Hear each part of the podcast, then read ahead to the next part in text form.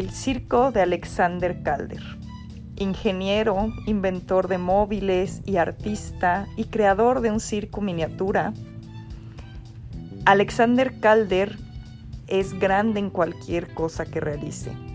El circo de Calder es un escenario con trapecios y pistas de circo, donde unos personajes hechos de alambre ejecutan acrobacias mientras Calder juega y su mujer ayuda a poner la música.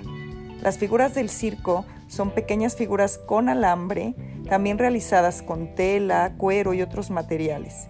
Y estas figuras empiezan a darles movimiento, vida, con simples pero ingeniosos mecanismos que el propio artista debe manipular.